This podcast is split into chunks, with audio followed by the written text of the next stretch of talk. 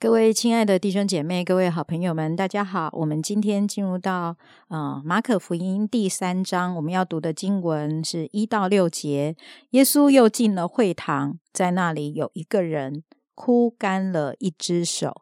众人窥探耶稣在安息日医治不医治，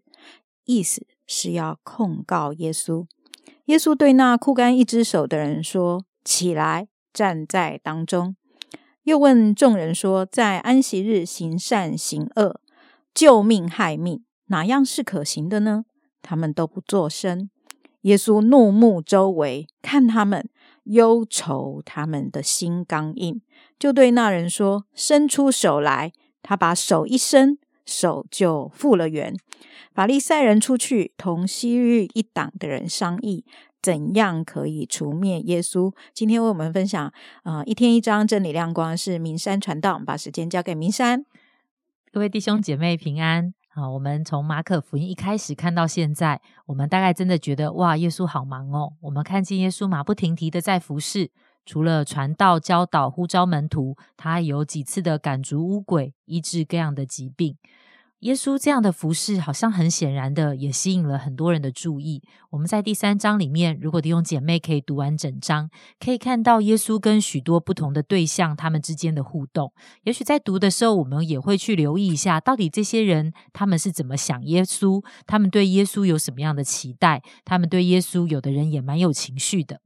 我们刚才讲到耶稣，他吸引了许多人的注意。很多人的时候聚集，他们就是要看耶稣到底在说些什么，在做些什么。那那些生病、被鬼附、有各样需要的人来找耶稣，他们也蛮期待耶稣可以解决他们的问题。另外，就是那些宗教领袖，耶稣做的事情确实让他们很惊讶。但是对他们来讲，耶稣不按照律法的要求去做，而且老是跟罪人在一起，好像很显然的跟他们就不是同一挂的。再加上我们如果再继续的读福音书，我们会发现耶耶稣常常会戳破这些宗教人士他们在那个看起来很敬虔的外表下面，实际上的那个虚伪。所以呢，哦，当耶稣去到哪里，吸引这么多的人跟随的时候，好像耶稣所做的就在动摇着这些百姓啊，他们这些好像。动摇这些宗教领袖他们在百姓心中的地位，而这些的人群的聚集的骚动，其实也可能会引发当时的罗马政府的这样的一个注意，好，可能也会有一些的动作。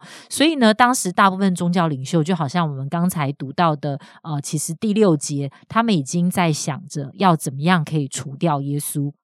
今天读的第三章，它最开始延续了第二章后面最后那个关于安息日的主题。在昨天第二章的二十七节、二十八节说，安息日是为人设立的，人不是为安息日设立的，所以人子也是安息日的主。好像就是第三章在延续着、继续的这主题。我们看到这一次耶稣在安息日的时候进入了会堂，医治了一个手枯干的人。好，那会堂是什么呢？这个是犹太人他们会聚集的，在在当时在犹太人的历史当中，就是当他们被掳到外邦的时候，那个时候那个时候耶路撒冷包括圣殿都被毁了。那在那个分散在各地的犹太人，他们为了灵性的需要，所以只要有十个犹太男人，好有十个犹太男人，他们就会组成会堂啊，在安息日的时候，会众就可以在那里聚集，可以读经祷告，也可以有一些社交的生活。所以，既然是在那里读经、祷告、有社交，会堂好像是一个，应该是对这些犹太人来说，是一个他们与上帝、跟上帝的百姓有连结的一个地方。但是，当我们刚才金姐帮我们所读的这段经文，这一天人的焦点好像不是在这里。第三章第二节说，众人窥探耶稣在安息日医治不医治。意思是要控告耶稣，好，他们的焦点不是在上帝，而是他们好像似乎就是在等着看耶稣到底会不会违背安息日的条例，而耶稣完全知道这些人的想法，却没有因此而躲开，他仍然按着他的心意医治了这个手枯干的人。我们也会发现，诶，在读经文的时候，诶，耶稣好像有蛮多情绪的。经文提到说，耶稣怒目周围看着他们，并且为着他们心里面的刚硬而觉得难过。好像这一些众人也好，或是宗教领袖也好，他们不明白上帝的心意，他们在意律法宗教的规条，但是他们对于那个正在受苦的生命，却显出了很冷漠的态度。也许对他们而言，这个手枯干的人已经不知道枯干多久了，就算过了安息日再医治他，应该也没什么大不了的。或甚至，其实我想对他们而言，这个人有没有得医治，他们也不在意，因为他们在意的是要抓耶稣的把柄。而耶稣宁可要冒犯这些看起来很近前的宗教领袖，他也要让人知道。耶稣他自己不只是安息日的主，他是超越宗教的规条，并且上帝设立的安息日原来的心意是好的，是要使生命可以得着恩典跟拯救，是可以从受苦不安的境况中要进入真正的安息。很可惜的是，耶稣所做的这一切，却引发了宗教领袖这些法利赛人和西律党的人对他们的杀机。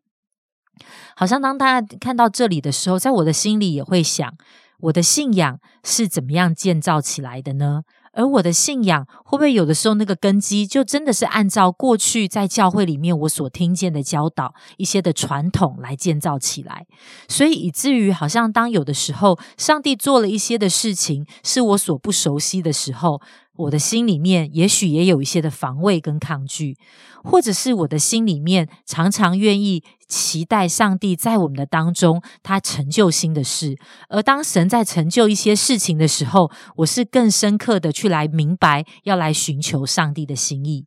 好，那整个第三章的后面，其实如果我们再往下读，我们也会看到耶稣跟门徒退到海边，就有许多的人来找耶稣。耶稣除了传道，也服侍那些有需要的人。耶稣的名声确实的传开了，甚至经文说也传到了推罗西顿。好，这个呢，如果我们去看地图，就会发现这些是属于非犹太人的地方。所以呢，也有一些的外邦人、非犹太人，他们从各地听见了耶稣的消息，来找耶稣。他们也同样希望能够来经历耶稣的恩典跟耶稣的大能。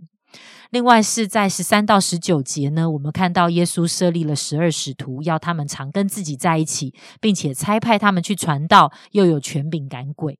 亲爱的弟兄姐妹，我想当我们信了主，很多时候我们会觉得我们真喜欢跟耶稣在一起，我们好喜欢享受耶稣的爱跟恩典，我们好享受那个跟耶稣亲密的关系。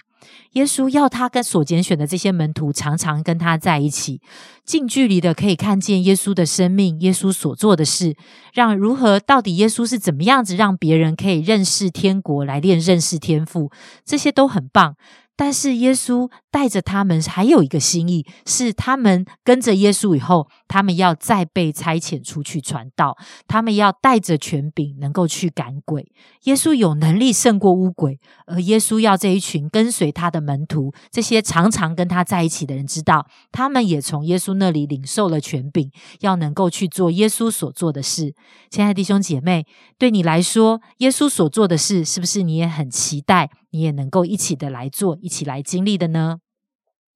好，我们谢谢明山的分享。我觉得在他刚才讲的时候，我也重新思想那个安息日。好，就是嗯，这个呃枯干一只手的人，他真实的得着这个释放之后，